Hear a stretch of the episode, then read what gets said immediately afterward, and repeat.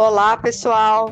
Bem-vindos a mais um episódio do nosso podcast Pérolas de Psicoterapia. Estamos aqui firmes e fortes, né, atravessando ainda o processo de pandemia, não negando, né, as coisas que estão acontecendo e ao mesmo tempo buscando um olhar mais integrado, mais consciente, mais centrado para poder lidar com tudo que a gente tiver que lidar, né, com os ganhos e perdas é, através dos nossos tempos. Estou aqui com a Vivi, eu na minha casa, Vivi na sua casa. Tudo bem, Vivi? Tudo muito bem, Sara. E você? Tudo muito bem mesmo ou é positivismo demais?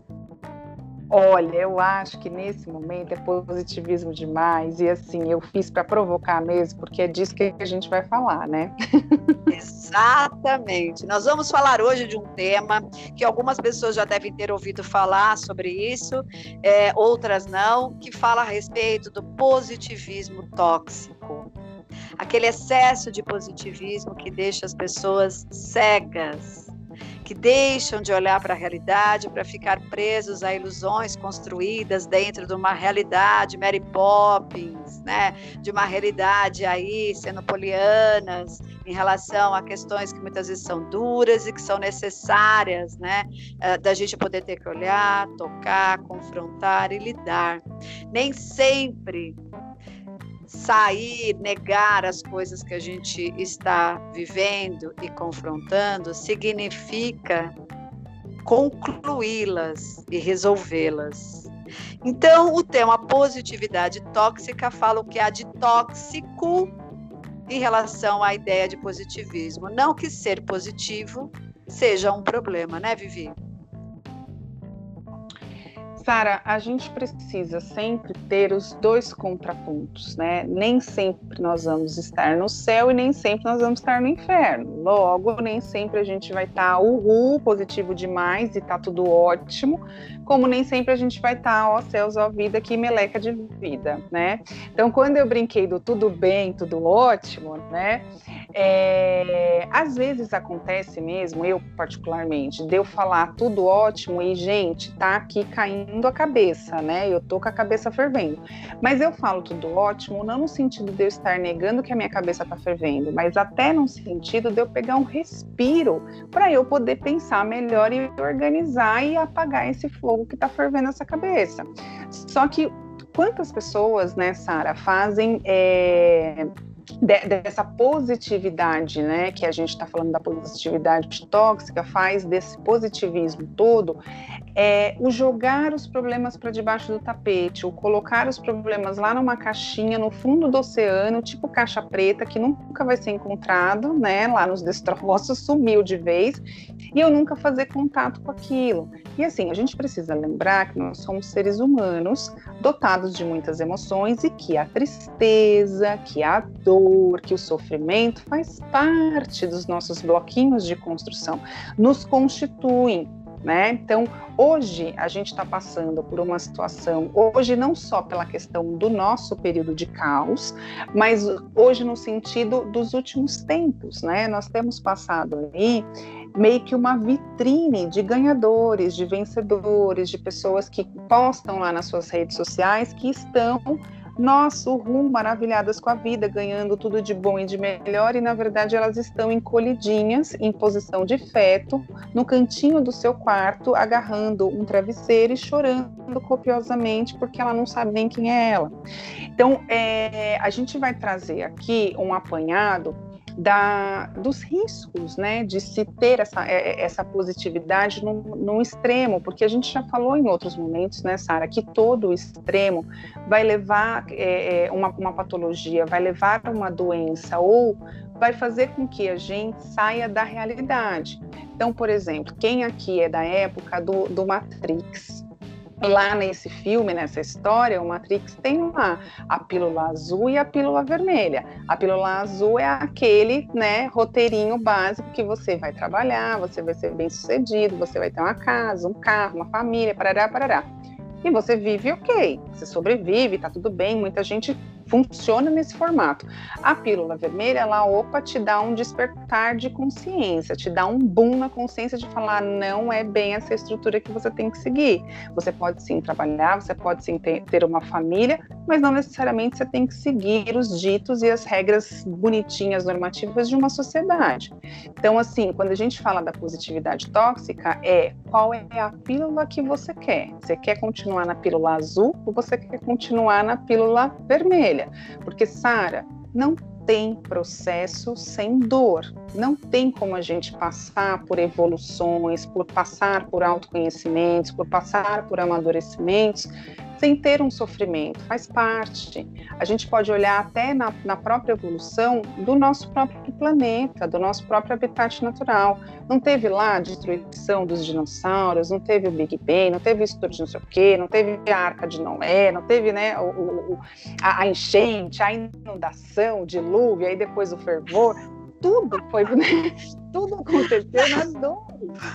Porque, na verdade, todas, é, é, assim, a criação ela passa por crises, é isso que você está querendo dizer, né? Então, negar a crise é a grande questão. A gente não está aqui fazendo uma apologia de que a gente não tem que ter uma mente positiva, a gente tem que ficar muito claro, né? Ter positivismo para seguir adiante é diferente de negar a realidade que muitas vezes atravessamos por essas crises necessárias para o nosso crescimento.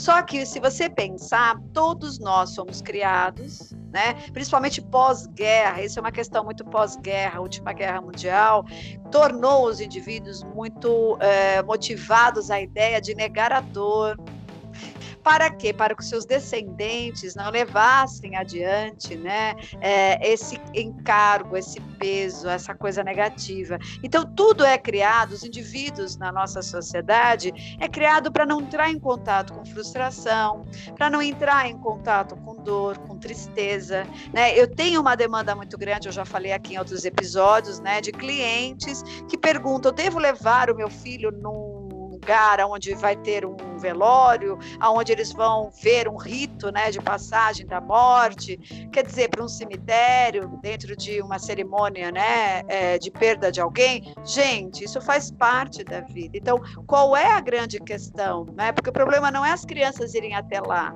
A grande pergunta que eu faço é qual é a tua questão em relação à morte? Porque dependendo da tua dificuldade de entrar em contato com o sentimento de dor, com o sentimento de perda, possivelmente você vai ter dificuldade de fazer essa ponte e apresentar para o teu filho né? Esse evento que faz parte da vida. Então, queremos excluir as crianças dos ritos de morte, queremos excluir as crianças do contato com dor.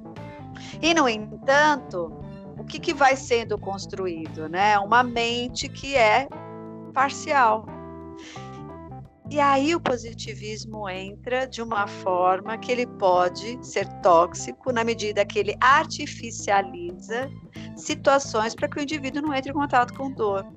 Eu acho que é isso que tem sido cada vez mais frequentes nos discursos e que a gente resolveu trazer o tema, porque o que, que é né, essa, essa vitrine onde as redes sociais mostram um comportamento que o indivíduo deve adotar, que está sempre tudo na alegria, né, de que é, entrar em contato com dor é um problema, e se há de convir comigo que quando tem alguém passando por uma fase difícil ou uma crise, todos nós, quando olhamos para isso, encontramos uma dificuldade de lidar com isso e como acolher essas pessoas, né? Como lidar com a dor e entrar junto com o indivíduo na dor dele.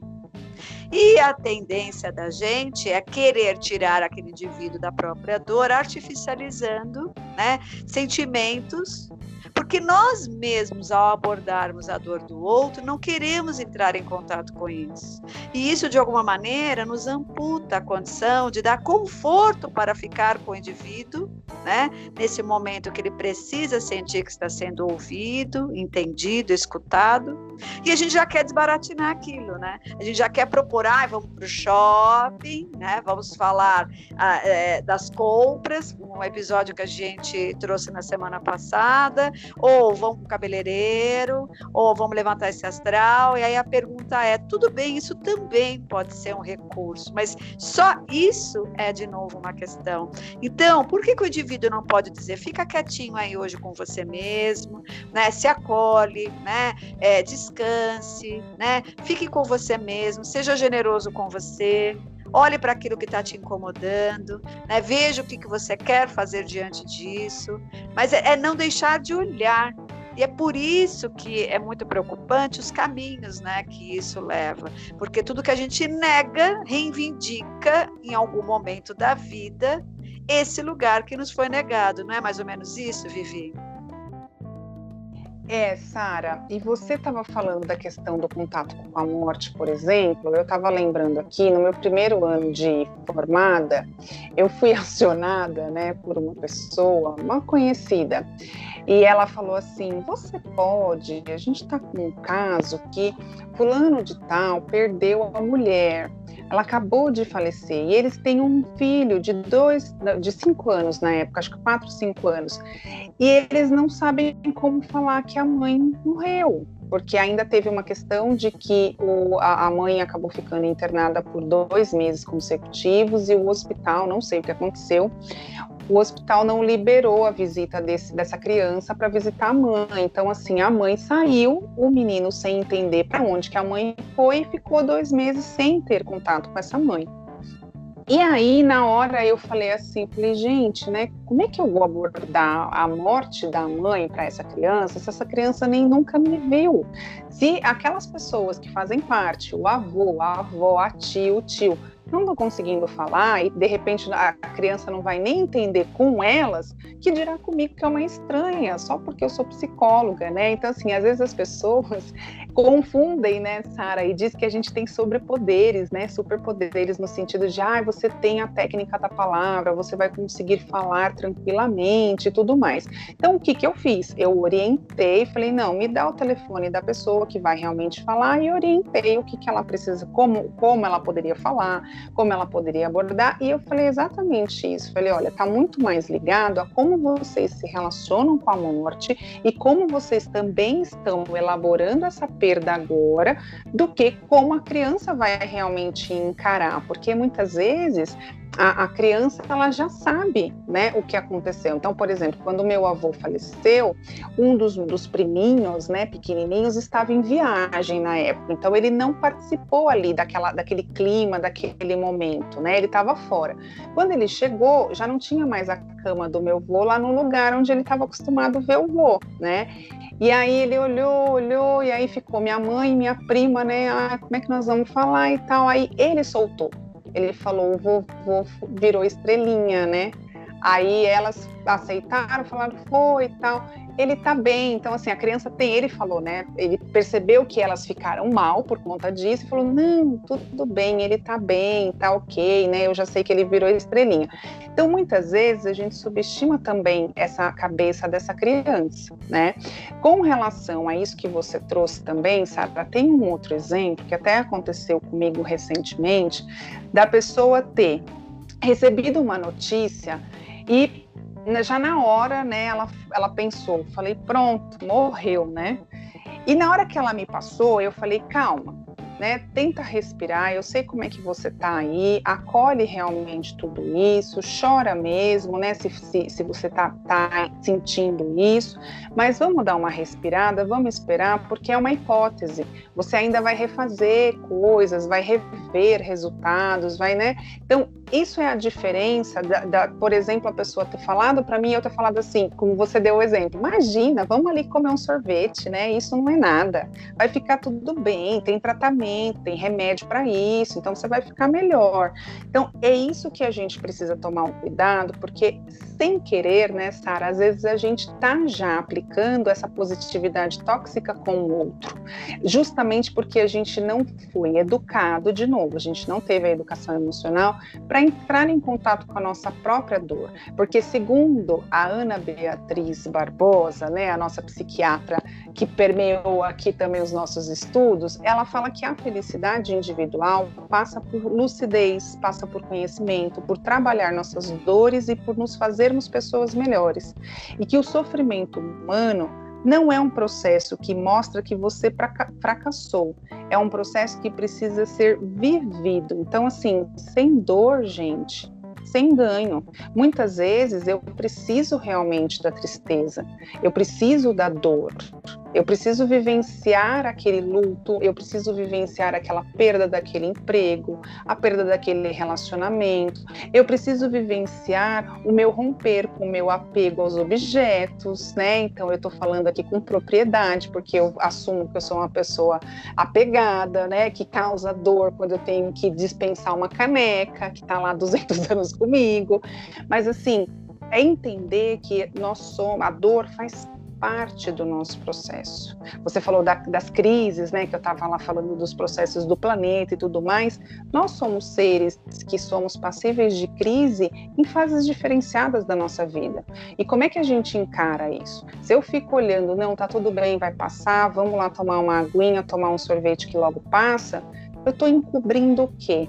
Eu estou negando exatamente que emoção, eu estou negando exatamente que conteúdo que já está ali, gritando dentro de mim, que já está latente e que eu não consigo entrar em contato. E aí eu prefiro é, é, é, repelir isso. E isso está relacionado também, né, Sara, com a nossa luz e sombra, né, com a nossa luz e escuridão, que você também bem muito fala na visão junguiana. Então, quando a gente faz essa essas negações, está falando também do nosso lado sombrio, né? Pois é, faz menção mesmo a isso, que é uma coisa que o homem faz desde que ele se entende por gente, né? A tentativa de negar as sombras por ter a sensação de que não sustenta né, é, esses sentimentos dentro da consciência. O nosso trabalho está na contramão disso, né? Nosso trabalho é um trabalho uh, árduo no sentido de trazer a consciência. Muitas vezes a psicoterapia não é popular por isso né? Porque é como se algumas pessoas dissessem: não vai lá para escancarar mais o problema que você tem, né? Não vai lá para você começar a ver pelo em ovo, né? Não tem muitas pessoas que dizem isso, mas a psicoterapia que nós abordamos, tanto eu quanto você, dentro das nossas abordagens, é fazer cada vez mais com que o indivíduo vai colocando luz no sintoma, né? É, não é empurrando ladeira abaixo, mas dando estrutura conforme você vai tomando consciência das questões mais delicadas, para você transformar isso né, e, e, partir de um lugar diferente daquele que você está. Mas a gente precisa fazer isso dando consciência não negando. Né? Então, ser positivo, de novo, repetindo, né? O que é ser positivo? É aquele cara que acredita, sim, que apesar de toda a treva, ele, as trevas que ele vai enfrentar, ele vai sair disso, mas ele não vai negar o atravessamento. Ser positivo, né, é ter cada vez mais a visão, né, do reconhecimento que apesar da dor sempre há sim uma luz no fundo do túnel. Eu acredito nesse positivismo, mas não negando, né, a luz no fundo do túnel, não tem que passar pelo túnel, né? Então, esse positivismo talvez tóxico faz muita menção e por isso que ele se torna tóxico, que vai cegando o indivíduo das próprias necessidades, do próprio potencial, que só vai ser adquirido conforme ele confronta aquilo que lhe vem. Né? Então, essa é uma questão muito importante. E é isso que a gente está tentando trazer para ampliar nesse sentido. Então, é, eu acredito também que serve muito ao sistema, você falou da Matrix, né? Serve muito ao sistema que nós vivemos a ideia do indivíduo não entrar em contato. Porque, bem ou mal, parece que não, tudo reverbera para a questão de ser um indivíduo né, que é o consumidor para você, de alguma maneira, né, estar disposto a rodar a roda do consumismo, do capitalismo, como que você entra em contato com o ser? O ser, ele traz tantas especificidades, ele traz tantos momentos né, é, individuais, necessários, que você, se for instigado a olhar para isso, você deixa de rodar a roda do capitalismo que é estar mantendo você o tempo todo o quê? Conectado, disposto, na extroversão, na alegria, na ideia né, do entusiasmo, e mesmo quando lida com alguma dor, fazer uso né, é, dos recursos externos, sejam quaisquer eles, para poder suprimir a dor e não resolver aquilo que a dor está trazendo para você.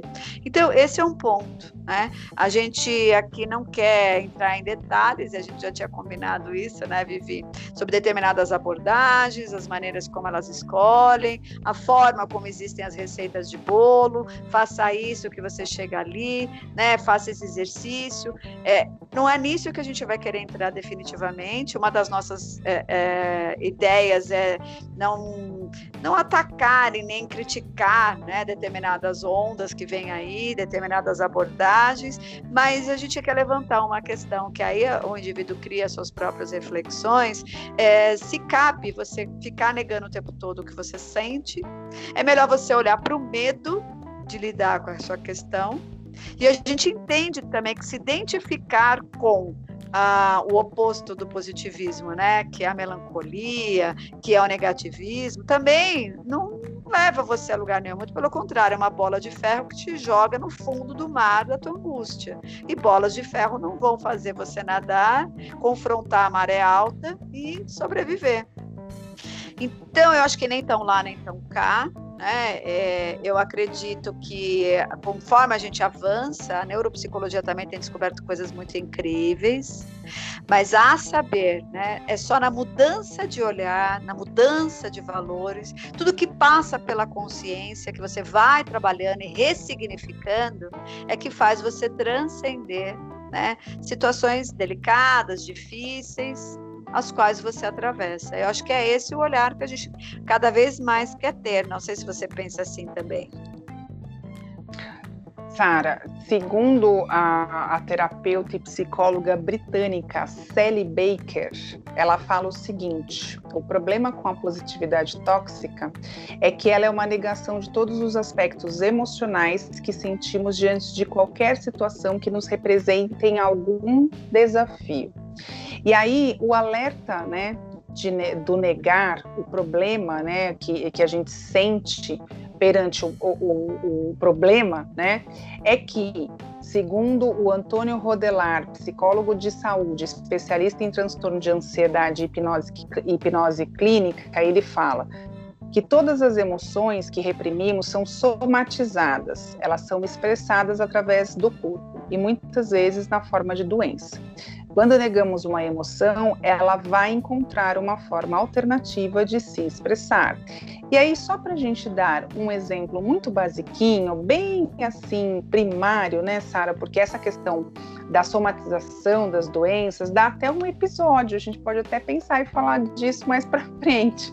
É, que quando você está com um resfriado, com uma gripe, é o seu corpo literalmente chorando aquilo que você entubou chorar por qualquer questão, né? Ou por não ter conseguido fazer contato com aquele conteúdo, ou por ter recebido, ter sido educado ou educada que chorar não faz bem, que chorar demonstra fracasso, que você não tem que entrar em contato com isso, né? Colocando para fora dessa forma mas assim, tá tão entubado em você, você precisa tão de um respirador potente que o resfriado vem muitas vezes. E assim, quantas outras doenças a gente acaba adquirindo em nós mesmos por questão de se negar as emoções, por questão de não entrar em contato com essas dores, por questão de realmente, porque Sara, vamos pensar também de uma outra forma mais lúdica ainda e mais no cotidiano, a pipoca. A gente não chama lá aquele, aquele carocinho que não virou pipoca, a gente não, não chama de piruá. Para Rubem Alves, por exemplo, ele fez uma, uma comparação com isso, dizendo que aquele que está no amadurecimento e está no crescimento, ele virou pipoca. Aquele que virou piruá, ele não teve a capacidade de enfrentar a dor de passar pelo fogo. E olha só, a pipoca passa pelo fogo, mas ela só não estoura, ela só não desenvolve. Quantos de nós, em momentos diversos da vida, não, não fomos piruar, né? Ou não fomos pipoca, ou não estouramos, mas nós passamos pelo processo do fogo. Então, é impossível você ter um processo, um amadurecimento, sem ter uma dor, né, Sara? Sem pensar nessa questão de que, ó oh, céus, ó oh, vida, né? Você tá aí, a gente pensar na história, né, da pipoca. Não, eu nunca tinha ouvido falar a metáfora da pipoca, mas a gente, eu estava pensando aqui que veio uma outra coisa. É, o Rubem Alves é demais. Agora eu estava pensando em outra coisa, na questão do coletivo, né? Se a gente pensar, veio isso agora, eu não tinha elaborado isso antes. É uma cultura, né, ou um povo de um país, se é treinado para entrar em contato com a realidade das coisas que não estão boas, isso é um perigo para a classe dominante. É um perigo, uhum. né? Porque na verdade ele não se sustenta, ele não admite muitas coisas que acontecem, e isso, de alguma maneira, leva né, o povo a colocar sempre em riste né, quem está no comando, quem está no poder. Então é muito mais interessante que a gente brinca, né? Já tem metáforas que falam muito sobre isso, que é o pão e o circo. Quanto mais é dado, né, aquela condição da gente passa um pano, a gente oferece o futebol, o carnaval, coisa que nem vai ter esse ano direito, né? O indivíduo se dá conta das suas próprias dores, feridas, das suas insatisfações, e isso pode ser uma ameaça ao poder. Então, se a gente pensar sempre do coletivo para o individual e do individual para o coletivo, parece que a analogia é a mesma. Como você uhum. mesma disse, é real, tudo aquilo que eu fico negando faz com que, de alguma maneira, isso ganhe expressão de uma outra forma. E pode vir muito pior, claro, porque aquilo fica represado. Quanto mais inconsciente, mais poderoso aquele aspecto fica. E a mesma coisa em relação ao grupo social. Quanto mais dentro de uma cultura, né, eles são levados a entrar em contato de uma maneira poliana com tudo, eles deixam de entrar em contato com as reais né, causas e problemas, e aí isso fica fazendo a manutenção de um poder, né, de manutenção de um poder ditador e que tem lá aquele rebanho calminho, quietinho, que não entra em contato com nada. Mas, sem fugir do positivismo, nesse aspecto tóxico, a gente está pensando mesmo seriamente em olhar para isso de uma maneira mais saudável, mais integrado, mais consciente. Então essa coisa de que a gente já disse em outro episódio, se eu tenho gratidão, eu tenho gratidão verdadeira. Eu me pergunto se aquela gratidão está sendo genuína, né? Se eu desejo que o indivíduo melhore, que ele fique bem, é um desejo né? Eu posso entender que apesar de desejar que as coisas fiquem bem, outras coisas estão acontecendo e eu preciso entrar em contato mesmo assim com elas. Fazer o indivíduo criar a sustentação para lidar com momentos difíceis, para lidar com crises, para lidar com o não saber, Olha como a ansiedade, que a gente também já abordou em outros temas aqui, fala do tempo que o indivíduo não se dá para sustentar o não saber, né? por não ter a, a, a grande estrutura interna para lidar com o tempo onde ele vai levar para saber, se dar conta do que está acontecendo, para sustentar as incertezas, porque cada vez mais fica claro que o indivíduo que cria repertório emocional como esse de resiliência, de entrar em contato com aquilo que acontece, de aprender né, com os desafios que ele lida, não negando, mas aprender, entrando em contato. Eu só aprendo lidando, lidando com a coisa. É o indivíduo que vai ganhando corpo e resiliência para poder lidar na vida com as intempéries que ela vai trazer, né? É, diz a lenda, né, que a alegria é o intervalo da dor. Então, se tudo é horas alegria e tudo é dor, e eles só mudam de posição, a negação vai fazer com que cada vez mais você se torne inapto para aquilo. Então vamos pensar no positivismo saudável, que é a crença de que tudo pode dar certo sem negar o que está errado. Né? A confiança de que você pode sair de situações difíceis, mas olhando para aquilo que está difícil e criando recursos para isso. A grande possibilidade de você ser genuíno com você mesmo e aprender a ser honesto com aquilo que você está sentindo, aquilo que você está vendo, até para poder ajudar quem também um dia precisar de você nesse sentido. Porque o que a gente percebe, e é o que a gente já falou, o quanto paralisa o indivíduo quando ele se torna impotente diante da dor do outro. Porque, na verdade, são indivíduos que muitas vezes não entraram em contato com a sua própria dor.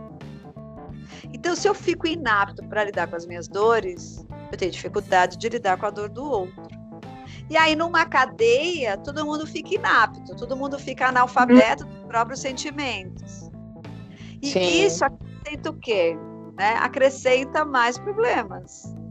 Então, assim, preste atenção em você e preste atenção toda vez que você vê abordagens desse tipo, vazias, dando receitas de bolo, dizendo o que você deve fazer para ser um pouco melhor, dizendo e ditando para você que é um ser tão peculiar, né? Que tem aí uma digital que ninguém tem igual, uma íris que ninguém tem igual, recebendo de fora a ideia do que você deve fazer para ser feliz, com métodos, né? Começo, meio e fim. Faça esse step, depois esse step você faz outro. Preste muita atenção.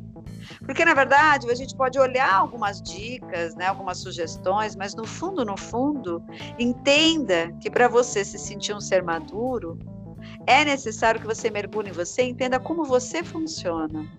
Como você mesmo tem os recursos para sair do buraco que você entrou. Mas você só vai descobrir isso pedindo ajuda para alguém que sustente o seu buraco junto com você. Não negue o seu buraco e finja que ele não existe. Porque desta forma, o buraco é muito maior o dia que você tiver que entrar em contato com ele. É mais ou menos isso, né? Porque uh, projeto, né, dentro de uma abordagem junguiana, de um trabalho de terapia junguiana, que dá trabalho, que é o que a gente chama de o longo caminho curto, que é diferente dos curtos caminhos longos, né? É, o longo caminho curto é aquele que vai te ajudando como pinça, todos os dias a ter que entrar em contato com aquilo que você sente, resistir numa, no sentido de manter né, a atenção naquilo que está acontecendo construindo por você mesmo, você mesma, as suas resiliências. E como a gente brinca, e a gente já vê algumas postagens que tentam traduzir isso, né? A ideia da terapia não é te oferecer a felicidade, porque ninguém tem isso para te dar, como lição de casa ou como método. A ideia é construir em você através do seu próprio olhar, conforme você vai é, trabalhando, parando e botando consciência nas coisas que te acontecem, ferramentas para que você se torne forte o suficiente para lidar com aquilo que você tem e não fugir disso. Isso demanda também profundidade, isso demanda né, tempo onde você se dedica a olhar para esse profundo. E dentro de uma cultura como a nossa, não há tempo para isso porque o tempo que nós temos é para produzir e alimentar uma máquina de consumo e sermos consumistas e devorados por isso. Talvez o trabalho de autoconhecimento não é tão popular ainda. Isso vai acabando aos poucos, mas porque nesse sentido eu sou positiva, eu acredito. Mas ainda Sim.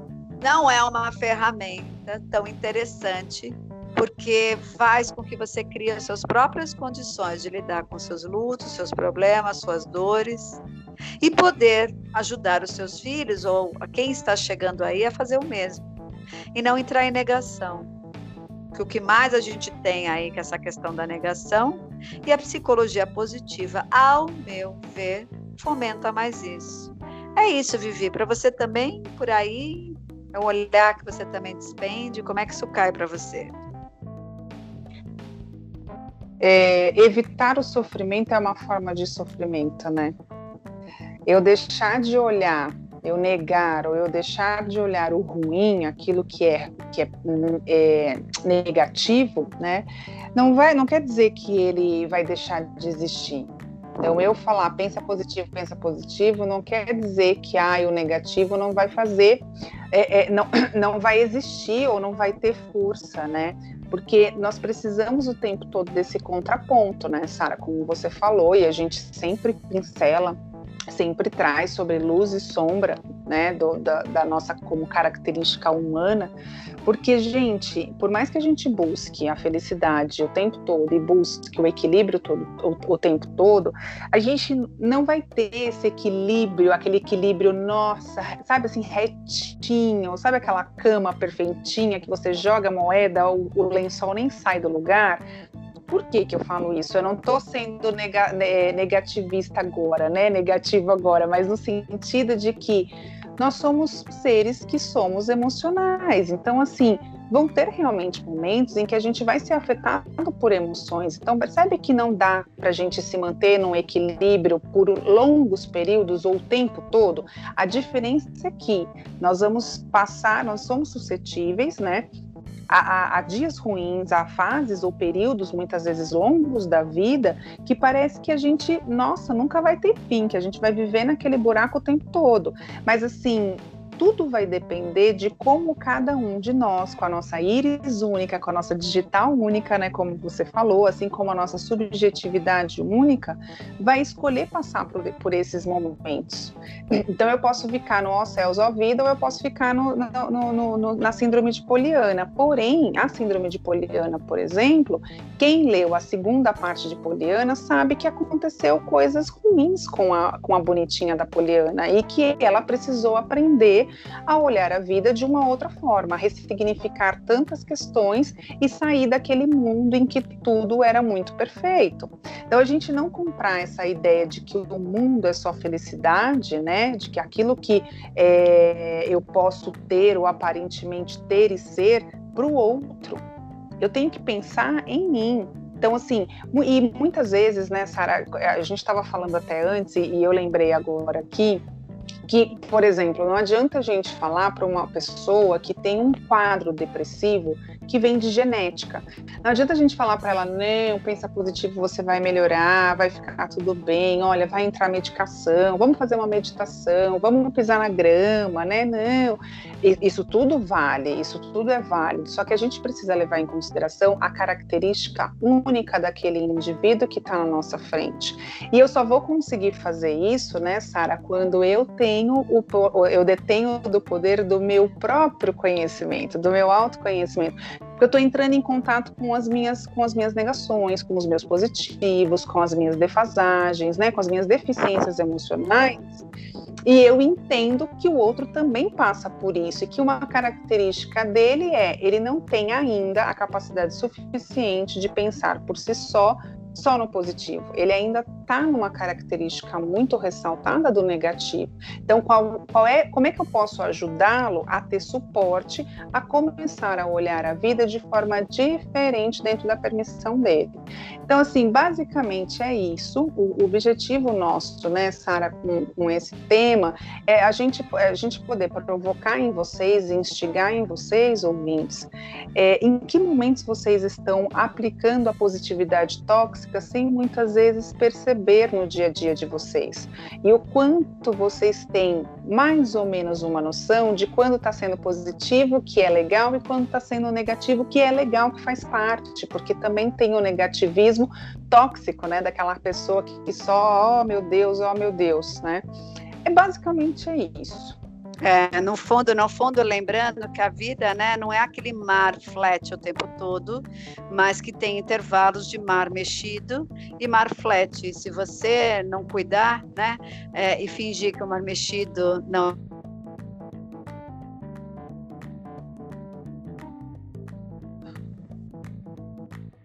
que a gente dedicou a isso, de certa forma, eu espero que pelo menos as pessoas criem razão crítica para lidar com aquilo que vem, que muitas vezes vem para negar e fazer com que o indivíduo não entre em contato com isso, e que o melhor de tudo na vida, crie recursos para lidar com seus próprios sentimentos, porque isso faz com que você esteja em pé diante de qualquer situação e possa ter a devida generosidade, né, de lidar com momentos que muitas vezes são difíceis, sim. Tudo bem?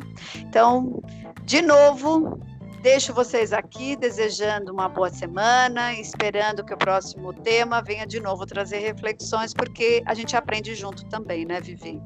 Beijos para vocês, beijo para você, Vivi, e até semana que vem. Beijos. Beijos a todos, gratidão de novo pelos ouvidos atentos e até o próximo episódio com mais reflexões.